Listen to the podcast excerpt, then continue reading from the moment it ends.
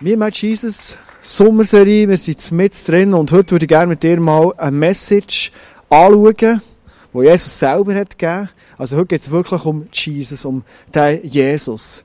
Ich weiß nicht, ob du dir mal überlegt wenn das es eigentlich hat angefangen, wo der Jesus, der Mann, der auf die Welt ist gekommen und sich von Anfang an verschenkt hat für die Menschen, wo hat Liebe weitergegeben, wo hat Wunder da, wo hat geheilt, wo den Menschen hat das ganze Friedensreich, das er aufrichten auf der Erde hat erklärt, wo den Leuten zu essen gegeben, sie haben Hunger gehabt, wie ein Mensch, der eigentlich nur Gutes tut, wie sie können so weit kommen, dass sie da am Schluss ins Kreuz gehängt.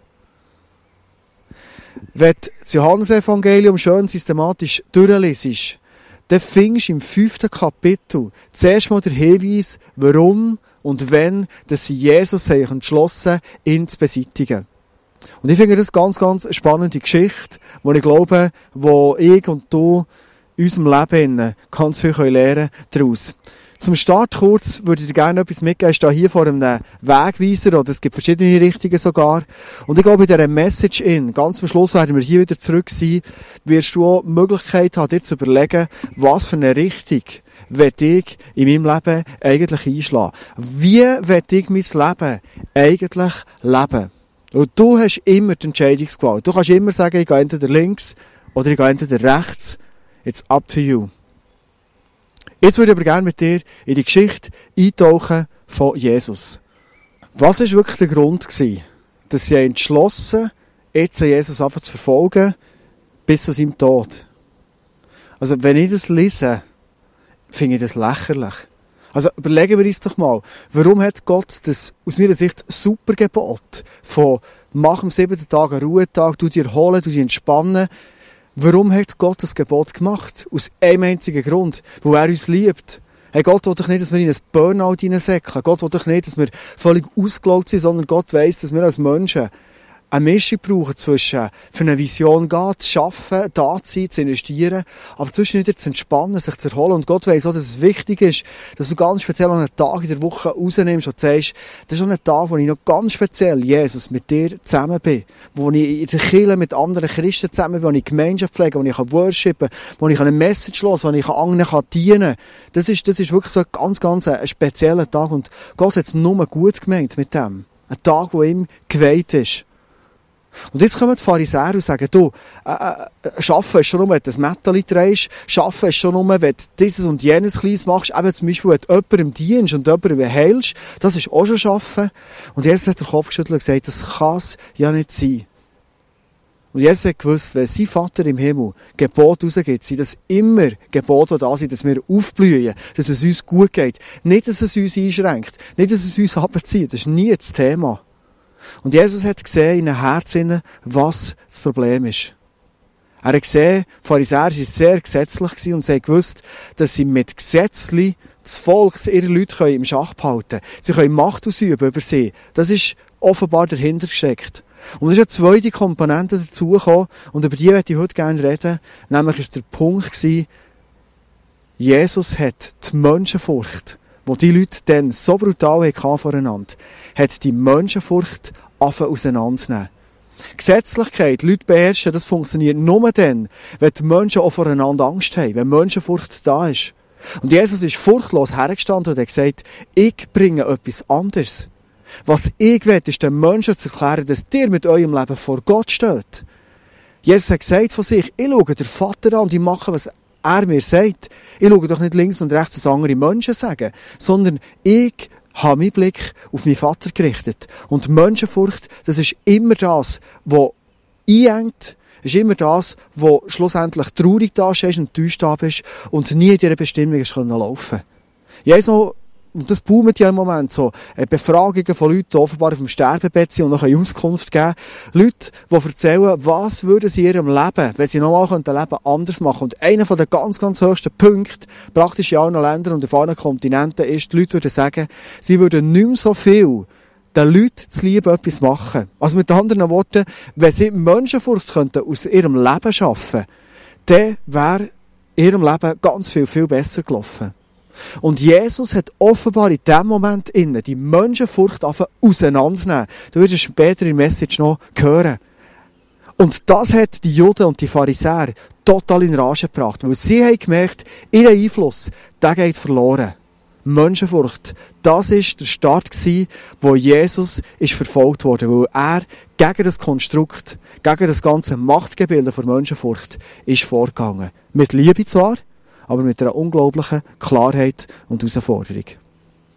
Menschenfurcht auf eine andere Art erleben wir auch heute es ist vielleicht nicht mehr die Gesetzlichkeit, die, im Zentrum steht, sondern es sind ganz andere Sachen, wie zum Beispiel, was denken die Leute über mich, oder, oder wie, wie muss ich mich irgendwie verhalten, wie, wie muss, müssen wir als Family sein, wie muss ich als junger Typ durch das Leben gehen, für das irgendwo die Anerkennung bekommen, sie in bin. Das sind so Sachen, wo oft Menschenfurcht extrem um uns herum sind.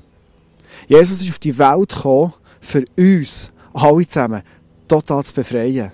Auch von der Menschenfurcht. Ich habe mir überlegt und habe so ein eine Liste gemacht. Was sind denn so für Gründe, die uns in die Menschenfurcht reinstossen und reintreiben? Einer den ersten, der mir ist aufgefallen, oft leiden wir Menschen unter einer totalen Anerkennungssucht. All das, was ich mache, überlege ich mir immer wieder, wie stehe ich am Schluss da? Bei allen Entscheidungen, die ich fälle, ist vielleicht wieder die Frage, wo kann ich viel Lorbeeren rausholen? Oder manchmal schon nur, Menschenfurcht mit Anerkennung im Sinn von, wenn ich einen Entscheid fälle, was sagen die Leute? Ich will ja gut dastehen, ich will Anerkennung bekommen. Anerkennungssucht ist vielleicht der Grund Nummer eins, warum wir oft in der Menschenfurcht, in dem ganzen Gebilde gefangen sind. Was mir wieder aufgefallen ist, ist, wenn wir schlecht übereinander reden, dann bauen wir an diesem Konstrukt von der Menschenfurcht mit. Mir ist aufgefallen, in meinem Leben, wenn ich schlecht über Leute rede, schlecht über Leute denke, dass ich auf Mal genau das Gleiche das Gefühl habe, was die Leute über mich denken oder die Leute über mich sagen. Also, es ist ein Boomerang, der zurückkommt. Wenn ich anfange, schlecht reden, dann habe ich das Gefühl, die Leute reden schlecht über mich. Oder es gibt ganze Gruppen, die haben so einen Ausus, nämlich immer die Personen, die nicht da sind, über die redet man schlecht.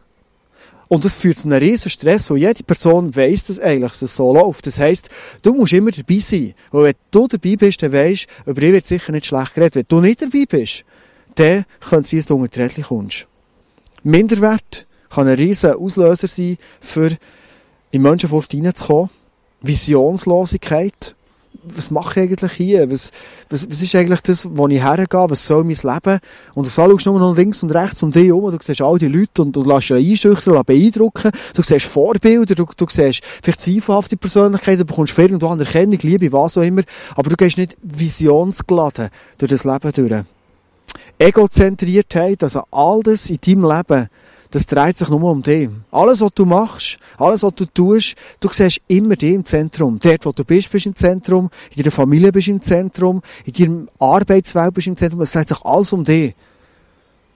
Führt extrem in Menschenfurcht hinein. Wir können die Liste erweitern und wahrscheinlich können dir selber so Beispiele sein, die dich an den Ort bringen, wo du nicht mehr in der totalen Freiheit lebst. Ich werde dir ein Beispiel erzählen, das ich vor äh, zwei, drei Wochen gemacht und zwar ist es darum gegangen, für unsere Big Ten, für unsere 10 Jahres 4, hatten wir die Idee gehabt, dass wir auf den Brücken von Thun, so wie du das viel siehst, so Blachen würden spannen, Blachen her tun. Und wir haben gedacht, wir würden ganz speziell den Ian McCormick, der eine ganz krasse Message hat, in der promoten, so dass die Leute von Thun, die das interessiert und sagen, ja, geht's nach dem Tod überhaupt weiter? Oder was ist denn, wenn, wenn der Vorrang hier mal kennt, geht, dass die Leute auch die Chance haben, das mal zu hören. Und wir denken, wir wollen in die Stadt hineingehen, wir wollen an die Brücken hergehen, dass die Leute mitbekommen.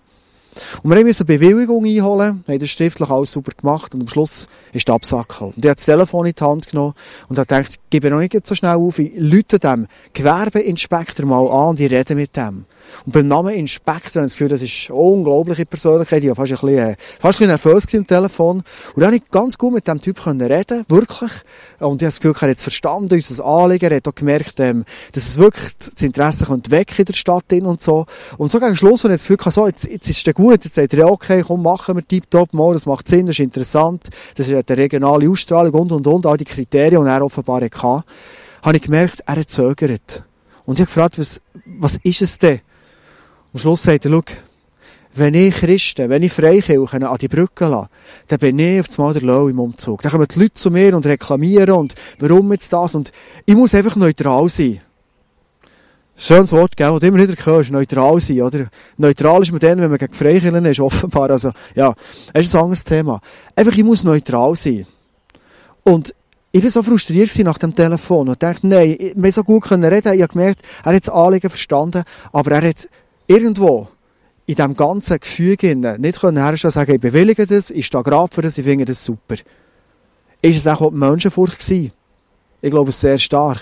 Und ich will nicht schlecht, schlecht reden über ihn, weil ich weiss, dass wir Menschen in diesem ganzen Konstrukt oft extrem gefangen sind. Oft in Jobs sind, wo es gar nichts mehr verleiden, bis die Maschinerie von der Menschenfurcht, die aufgezogen wird, voll gegen uns verschießen. Es ist omnipräsent und es ist real.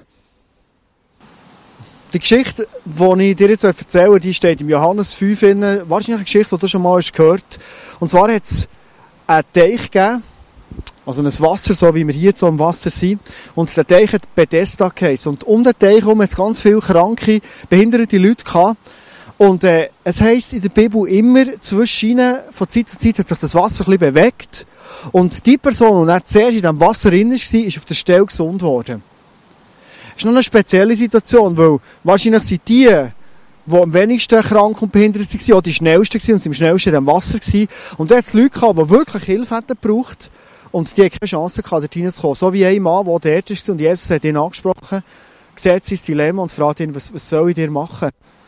Und logisch sagt der Mann, hey, ich will gesund werden. Das ist, das ist das, was du dir eigentlich wünschst, wenn du ganz tief krank bist. Und Jesus sagt, du bist gesund, nimm die Matte, und gang hey. Hey, ein krasses Wunder ist passiert. Ein Mann, und in der Bibel steht, der war jahrelang krank. Gewesen. Der ist jahrelang hat er das Wasser und keine Hoffnung gehabt. In einem Moment, durch eine Aussage von einem Menschen, wird er gesund. Er nimmt seine Matte und er geht hey. Und wenn du jetzt die Szenerie so überlegst, gerade geheilt worden, du kannst wieder laufen, hast vielleicht jahrelang nicht mehr laufen Du hast deine Matte und du gehst glücklich durch die Menschen durch, kommen aufs Mal ganz, ganz religiöse Leute und sagen, hey Junge, heute ist Sabbat. Am Sabbat darfst du unmöglich deine Matratze oder deine Matte tragen. Das geht nicht. Weil am Sabbat darfst du nicht arbeiten. Aha, okay. Das stimmt, gell? Sorry Jungs, ich bin darum gesund worden. Ich bis vor fünf Minuten habe ich seit Jahren nicht mehr laufen und jetzt bin ich gesund worden. Ich gehe einfach nur die Matte deponieren. Ah, geht nicht. Gar nicht. Das ist ein Gesetz, du darfst nicht arbeiten und das, was du machst, ist arbeiten. Und sie haben ihn gefragt, die führenden Männer, die Pharisäer haben sie geheissen, wer hätte dich gesund gemacht? Und der andere Typ es nicht machen können sagen. Das ist noch krass, gell? Der ist so mit sich beschäftigt, sie hat wahrscheinlich so Freude, dass er gesund ist. Der hat gar nicht gewusst, dass das Jesus ist, er hat noch nicht gefragt. Später trifft er Jesus und fragt ihn, wer bist du? Und Jesus erklärt ihm, wer er ist. Und der Mann, der gesund ist worden, geht zu den führenden Männern, zu den Pharisäern und sagt, ich weiss, es ist Jesus von Nazareth gewesen. Und die führenden Männer sind zu Jesus hergegangen und stellen ihm die ganz wichtige Frage. Warum heilst du am Sabbat? Am Sabbat soll man nichts machen, Ruhe. Und du heilst am Sabbat. Und jetzt hat Jesus mit ihnen reden. Und das Gespräch, das er mit ihm hatte, aufgrund von dem Wunder, was passiert, das hat offenbar etwas ganz Entscheidendes ausgelöst. Sie sagen nämlich, Johannes 5, Vers 16. Von da an begannen die führenden Männer des jüdischen Volkes, Jesus zu verfolgen, weil er solche Dinge am Sabbat tat. Vielleicht fragst du dich jetzt, das ist gut, ja, das checken mit einer Menschenfurcht und ich sehe auch, dass ich irgendwo dort gefangen bin und ich will ja rauskommen. Und ich würde jetzt gerne auf diesen Weg hineingehen und schauen, wie kommst du daraus raus? Wir können von Jesus lernen. Warum hat Jesus eigentlich keine Menschenfurcht gehabt? Er war ja auch ein Mensch. Wenn wir Johannes 5, die verschiedenen Verse, wirklich schön durchgehen, dann kommen uns so wie vier Stufen entgegen. Und ich werde mit dir zusammen die vier Stufen einmal gehen und überlegen, was könnte es für dein Leben, für mein Leben heissen. Was mir auffällt ist, die erste Stufe, Jesus ist völlig fokussiert auf Gott, sein Vater. Es steht in Vers 19, der Sohn kann nichts von sich selbst aus tun, er tut nur, was er den Vater tun sieht. Was immer der Vater tut, das tut auch der Sohn. Offenbar ist das total auf Gott fokussiert sein, hat dazu geführt, dass er gar nicht links und rechts immer auf die Leute schaut, sondern ihn jetzt interessiert, was sagt mir der Vater und was soll ich machen? Das war alles. Eine zweite Stufe, die mir entgegenkommt, wenn ich das Johannes 15,5 lese, ist, er war überzeugt von der Wahrheit. Wahrheit, das löst immer etwas aus. Es steht in Vers 24, ich versichere euch, sagt Jesus, wer auf mein Wort hört und dem glaubt, der mich gesandt hat, der hat das ewige Leben. Auf ihn kommt keine Verurteilung mehr zu. Er hat den Schritt vom Tod ins Leben getan. Also was kannst du dir Größeres vorstellen, als einen Schritt machen vom Tod ins Leben? Und Jesus sagt, ich bin der Weg, ich bin der Grund, ich bin der, der das bringt. Und ich bin überzeugt von dieser Wahrheit. Hey, das löst etwas aus bei den Leuten. Und ich glaube, das war ein Grund, warum sie Jesus verfolgen. Sie sagen, hey, hallo, was bringt der? Aber du merkst die totale Überzeugung von Jesus, und er hatte, er gewusst, ich erzähle die Wahrheit und nichts anderes. Und die Wahrheit ist die, die die Menschen eigentlich brauchen. Die dritte Stufe, die ich bei Jesus sehe, wo mir entgegenkommt und wo mir auch in unserem Leben ist, Jesus ist in einer völligen Abhängigkeit gelebt von Gott. Vers 30 steht, von mir aus selbst kann ich nichts tun, nichts. Sagt Jesus. Auch dann, wenn ich urteile, höre ich auf den Vater. Er ist sich bewusst gewesen, wenn er nicht in dieser unglaublichen Verbindung mit Gott, dem Vater, lebt, in dieser Abhängigkeit und auch in dem Bewusstsein, dass er abhängig ist, er könnte auf der Welt genau nichts bewegen. Und ich glaube, es ist ein Hinweis, warum er nicht Menschenfurcht hatte. Er hat gewusst, der Vater wirkt durch mich. Also wenn ich, wenn ich es in mein Leben beziehe, wenn ich in meinem Leben so anfange leben, sie sagen, ich bin mir so bewusst, Gott wirkt durch mich. Und Gott wird durch mich ganz entscheidende, verschiedene Sachen machen. Gott wird aus mir einen neuen Mensch machen. Das ist sein Plan eigentlich. Dann merke ich, wie Menschenfurcht total auf die, auf die Seite geht. Weil das ist das, was mich fasziniert. Für das bin ich auf dieser Welt. Ich will in dieser Abhängigkeit in etwas bewegen für Jesus, für Gott. Und dann schaue ich nicht mehr links und rechts, sondern ich schaue auf den Vater im Himmel, wo mir das geht. Und die vierte Stufe ist, Jesus hat Liebe verschenkt, anstatt dass er auf Anerkennung aus ist. Und dort hat der Pharisäer brutal herausgefordert. Und ich glaube, es fordert die und mehr aus, wenn wir den Vers 41 und 42 lesen. Dort steht, ich bin nicht darauf aus, von Menschen Anerkennung zu bekommen. Aber bei euch, bei uns Menschen offenbar, ist es anders. Ich kenne euch und weiß, dass ihr der Liebe zu Gott keinen Raum in eurem Leben gebt. Jesus deckt es brutal auf, sagt, schaut ihr Menschen, ihr seid auf das raus Anerkennung zu bekommen. Ich nicht. Ich nehme nichts für mich. Was ich mache, will ich der Vater im Himmel sichtbar machen. Ich will den Vater im Himmel ehren. Das ist das, was ich will. Hey, und das macht so frei. Ein Leben anfangen leben, wo ich sage, es ist nicht für mich. Ob ich nach gross rauskomme, ob, ob was auch immer, was die Leute darüber sagen, was rauskommt bei mir, wie sie das beurteilen. Ich bin so frei von diesen Feedbacks sondern ich glaube, was ich machen will, wie Jesus, ist nicht Anerkennung zu holen, sondern ich will Liebe verschenken. Und wenn wir uns entscheiden für das, hey, ich will das Leben anfangen wo ich Liebe verschenke, dann fängt eine Power durch unser Leben fließen, die wirklich göttlich ist. Es ist eine Power, die uns befreit von Anerkennungssucht. Und es ist eine Power, die uns von dieser Menschenfurcht total rausnimmt. Liebe verschenken an die Welt, die schreit nach Liebe. Wenn wir jetzt uns vorstellen, wir haben all die Stufen durchlaufen oder sind wenigstens bewusst worden und wollen die einfach anpacken in unserem Leben. Ich glaube, es ist ein Schritt und ein Marsch in die totale Freiheit hinein. Menschenfurcht gibt es nicht mehr in unserem Leben. Hey, weißt du, wie stark? Und ich habe mir überlegt, was ist denn eigentlich das Gegenteil von der Menschenfurcht? Was ist denn das, was jetzt wir bei Jesus im Leben haben gesehen, was er gelebt hat und gesagt hat und prägt hat. Und mir ist ein Wort entgegengekommen, und zwar Gottesfurcht. Und mit Gottesfurcht meine ich nicht Angst, wo Angst ist lähmend und einschränkend und, und hemmend, sondern eine Furcht im Sinn von, ich habe den Gott immer vor meinen Augen. Ich habe noch nachgeschaut auf Wikipedia, was, was eigentlich Gottesfurcht genau bedeutet. Und es hat einen Theolog gegeben, einen deutschen Theolog, er heißt Wolfhard Pannenberg, finde ich noch einen lustigen Namen. Also ein, Mann mit äh, einem Berg von Pannen offenbar. Ähm, aber er hat etwas gecheckt genau. Er hat nämlich gesagt, Gottesfurcht könnte man folgendermaßen definieren. Gott fürchten, das heißt, Gott als Gott anzuerkennen in seiner Erhabenheit und Macht, als den Schöpfer, von dem unser Leben in jedem Augenblick abhängt und als den Richter, vor dem nichts verborgen bleibt. Also einen Gott vor Augen zu haben, im Leben zu haben, im Bewusstsein zu haben, wo ich weiss, es hängt alles von ihm ab. Es kommt alles von ihm. Er kann einiges mit den Fingern schnippen und ich bin weg. Das ist ein gottesfürchtiges Leben zu führen. Ein Gott, wo ich weiss, er sieht meine geheimsten Gedanken, er weiss überall meine Verstecke er weiss und sieht alles. Das ist mit Gottesfurcht gemeint. Und wenn ich mir jetzt überlege, Gottesfurcht, was heisst es für mich? Was heisst es für dein Leben? Ganz konkret. Zu merken, Gott ist viel wichtiger als alles im Leben. Ich lebe in einer völligen Abhängigkeit von ihm. Ich probiere durch meinen ganzen Tag durch, bei all dem, was ich bügle und mache und tue, oder wenn ich frei habe, den Gott mir vor Augen zu haben und zu sagen, ich teile mein Schaffen mit dir, ich teile mein Chillen am See, einem schönen Sommerabend mit dir, alles teile ich mit dir. Jesus, ich bin mir, über, ich bin mir äh, im, im, im Bild und für mich ist klar, das schenkst du mir. Das ist etwas, was du mir gibst. Ich bin mir auch bewusst, bei all den Entscheidungen, die ich fälle, Jesus, ich fälle sie mit dir und für dich. Weil ich habe dich immer vor den Augen.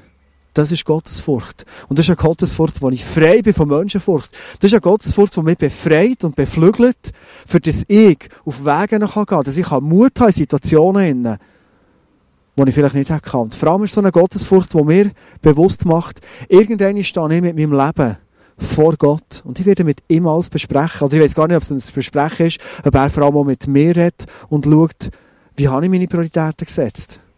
Was habe ich aus meinem Talent gemacht? Wo bin ich mutig gewesen, wo mich Gott hat ermutigt, mutig zu sein? Wo bin ich auch in Herausforderungen hineingegangen? Wo habe ich Leiden auf mich genommen? Ob schon ich gar nicht Lust drauf, aber ich habe gewusst, Gott wird mit mir oder ein Leiden durch einen Weg durchgehen. Irgendwann stehe ich mit meinem Leben vor Gott und ich bespreche all die Fragen mit ihm. Das ist das Entscheidende. Und ich merke aufs Mal, die Menschen um mich herum, die werden alle so klein, alle so bedeutungslos.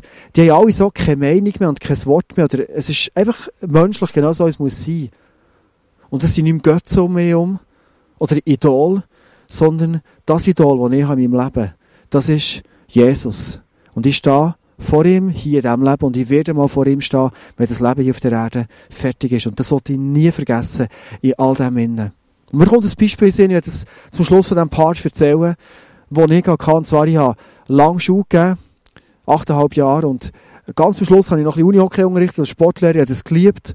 Und letzten Freitag habe ich noch meine letzten Sachen in der Schule erledigt und abgegeben und hinter mir gelassen. Und jetzt so einen Moment gegeben, wo der Schulleiter und ich allein noch im, im Büro waren. Und mir ist eine Geschichte in die schon länger zurückliegt, aber gleich habe gemerkt, ich habe irgendwie immer noch ein bisschen schlechtes Gewissen. Und das ist so etwas, ein Fehler, es gibt manchmal Fehler, für die kann man sich sehr schnell entschuldigen und das kostet eh nicht viel. Manchmal gibt es Fehler, hey, für die schämst du so und es braucht so viel, die vorzubringen. Du kommst so, du kommst so nie, boah, du stehst so blöd da und ich gewusst, das ist meine Chance, ihm den Fehler noch zu sagen und mich zu entschuldigen dafür. Und ich habe mich ganz Mut zusammengenommen, meine Menschenfurcht auf die Seite gestellt und habe gesagt, hey, du hast noch schnell zwei, drei Minuten, ich werde dir noch etwas sagen. Und ich habe es erzählt. Eine Geschichte, die wirklich, ich bin so enttäuscht über mich. Und als ich es erzählt habe, kam am Schluss, packt er mir die Schultern und sagt, hey, Endo. Endo, dass du mir das erzählst. Hey, ja, Hochachtung von dir. Und was ich erwartet habe, ist, dass er ein bisschen lächelt drüber und sagt, ah ja, gell, auch Pastoren kochen nur mit Wasser und so weiter. Und er sagt, hey, weißt du was? Chapeau, dass du mir das sagst. Und ich habe gemerkt, in seinem Blick ist eine Mischung von berührt sein und eigentlich Hochachtung, dass ein Mensch das wagt, das zu sagen. Vielleicht etwas, wo er sich nicht dafür hat oder etwas, was man nicht einfach so sagt. Und was mich begeistert, das so Beispiel ist das, dann wenn es mir gleich ist, vor Menschen das Gesicht zu verlieren, wenn ich die Furcht ablegen kann, dass ich merke, offenbar kann ich für das Reich von Gott, und das hoffe ich mit so Geschichten, für das Reich von Gott auf der Welt ganz viel bewegen. Weil es nicht um mich geht, sondern weil ich will, dass Frieden da ist, Versöhnung da ist und schlussendlich die Wahrheit siegt. In Matthäus 5,11 steht folgender Vers. Jesus sagt dann auf dem Berg oben Bergpredigt, sagt er, glücklich zu preisen seid ihr, also dann ist man wirklich glücklich und offenbar frei, wenn man euch um meinetwillen beschimpft und verfolgt und euch zu Unrecht die schlimmsten Dinge nachsagt. Also Jesus kehrt das geht um, das was für uns fast das Schlimmste ist, nämlich äh, vor den Leuten schlecht dazustehen, wenn das zu Unrecht passiert. Oder wenn sie lachen über uns, weil wir zu Jesus gehören und sagen, hey, Jesus ist für mich das Ein und Alles in meinem Leben. Dann sagt er, eigentlich seid ihr glücklich. Ich habe am Anfang der Message eine Geschichte erzählt von dem Gewerbeinspektor und von der ganzen Geschichte. Und als ich am Mittag, nachdem es passiert ist, so ein bisschen leicht entmutigend äh, an meinem Tisch hocke, kommt mir aufs Mal in den Sinn, dass ich am Morgen noch mit einem Freund geredet habe. Das ist per Zufall auftaucht und habe ihn gefragt und gesagt, ähm, das mit diesen Brücken und mit diesen Plakaten hat nicht geklappt. Was gibt es für Alternativen? Und da haben wir auf Wege aufzeigen, wie man so könnte irgendwo Schleichwege nehmen wie man zum Beispiel als Burgsaal AG könnte auftreten und dann ist man eine AG und nicht mehr Freikirche, das sollte ja gehen. Und dann gleich an die Brücke herkommt und, und, und. Und an diesem Mittag kommt eine Frau aus dem ISF zum Mittagessen und wir haben ein Meeting zusammen, für ein paar Sachen zu organisieren und am Schluss sagt sie, Andi, ich hatte einen Traum. Gehabt. Kann ich dir den Traum schnell erzählen? Und zwar, und das ist jetzt spannend, ich habe geträumt, dass die Holzbrücke in Thun völlig überflutet war. Brücke, okay? Und man hat eine Notbrücke gemacht. Und es ist nicht ganz sicher, ob sogar wir als ICF die Notbrücke haben gemacht Und die Leute, die müssen drüber laufen die haben, ähm, müssen Kleider abziehen und so in Bad Sachen drüber gehen. Und jemand war dort und hat so mit einem Mikrofon die ganze Zeit Anweisungen gegeben. Links, rechts, drüber laufen. Also mir so völlig wie eine Marionette ist mir dort drüber gegangen. Und gerade wo die Frau, die in diesem Traum ist, vorher das hat machen über die Brücke und sich parat machen, sieht sie so weiter vor eine andere Brücke. Und sieht, hey, dort können wir ja drüber gehen, die ist ja nicht überflutet. Und sie läuft schnurstracks dorthin, es ist ja irgendwie logisch, dass das möglich wäre. Und wo sie bei dieser Brücke ist, kommen Leute und sie fangen an auslachen. Sie fangen an Wasser anspritzen und sie ist so richtig zu Pulle in dieser Situation. Ich weiss nicht, ob du das kennst, was schon hast erlebt. Und so ist sie aufgewacht. Und sie hat gewusst, an diesem Mittag soll sie mir den Traum erzählen. Sie sagt, schau, wenn das der Traum für dich Moment eine Bedeutung hat, dann weisst du es gerade. Und ich bin dort gehockt im ersten Moment und so dachte, ja, äh, eigentlich nicht. Auf Sam macht es mit Stich oder Brücke. Hey, hallo, das war ja das Thema heute Morgen. Und Mal kommt mir in den Sinn, wir wollen über eine Brücke gehen. Aber wir werden fremd gesteuert. Wie Marionetten müssen wir drüber gehen. Wir müssen unsere Kleider zuerst abziehen. Mit anderen Worten, wenn wir uns so ein bisschen nicht mehr als Freikirche geben wenn wir uns nicht mehr geben als Menschen, die sagen, wir gehen für den Jesus, dann könnte man schon irgendwie auf die Brücken gehen. Dann könnte man schon Plakate aufmachen. Kein Problem. Wenn wir aber klar für etwas stehen, dann nicht. Und wenn wir weiter vorne auf eine andere Brücke, einen anderen Weg nehmen, und ich glaube, das war die Bedeutung von diesem Traum, dann kann das, dass wir ausgelacht werden, angepöbelt werden, Leute das nicht verstehen, Leute reagieren auf das, aber es ist der Weg, wo Gott euch mit uns gehen will. Und ich habe es Anfang überlegen und gemerkt, Gott wird uns herausfordern und sagen, ladet die Leute ein. Geht sie aufmerksam machen auf das, was ich als Botschaft in die Stadt reinbringen Unbedingt. Aber es gibt noch andere Wege, als einfach passiv Plakate aufhängen und sagen, wir haben die Leute eingeladen. Geht offensiv her. Habt Mut, auch an Orte herzugehen, wo die Leute reagieren auf das. Wir haben so die Idee, man könnte in der Stadt hinein, vielleicht kennst du es, Flashmobs zu machen. Wir sind ein Killerpuls für die Zeit. Wir sind, wir sind, wir sind modern und wir schauen, wie können wir die Leute in der heutigen Zeit erreichen. Und mit Flashmobs kannst du Aufsehen regen, kannst Flyer bringen und kannst Leute auf eine geniale und innovative Art kannst sie einladen. Und ich habe mal gemerkt, hey, Gott wird uns neue Möglichkeiten zeigen. Aber es sind auch Möglichkeiten, die herausfordernd sind. Und die Leute reagieren darauf, die Leute machen Kommentare und die Leute finden es vielleicht nicht nur cool. Aber wir sind bei den Leuten und wir gehen auch geistlich in die Offensive, weil wir Menschen für den Jesus gewinnen Ich werde zum Schluss einen Vers lesen, wo mir persönlich extrem starker Vers sind. Das steht in Matthäus 10, 32 und dort heißt wer sich vor den Menschen zu mir bekennt, Zudem werde auch ich mich vor meinem Vater im Himmel bekennen. Also wenn ich Menschenfurcht völlig auf die Seite lege und wenn ich einfach da bin, die Leute wissen, was ich glaube, die Leute wissen, für was ich gehe, die Leute wissen, von was ich begeistert bin in meinem Leben, von meinem Jesus, dann weiss ich, dass zugleich Jesus auch im Himmel für mich wird einstehen. Und ich weiß nicht, ob wir das wirklich begreifen können, was für eine Power und eine Liebe und eine Zusage in diesem Vers in ist für uns Menschen.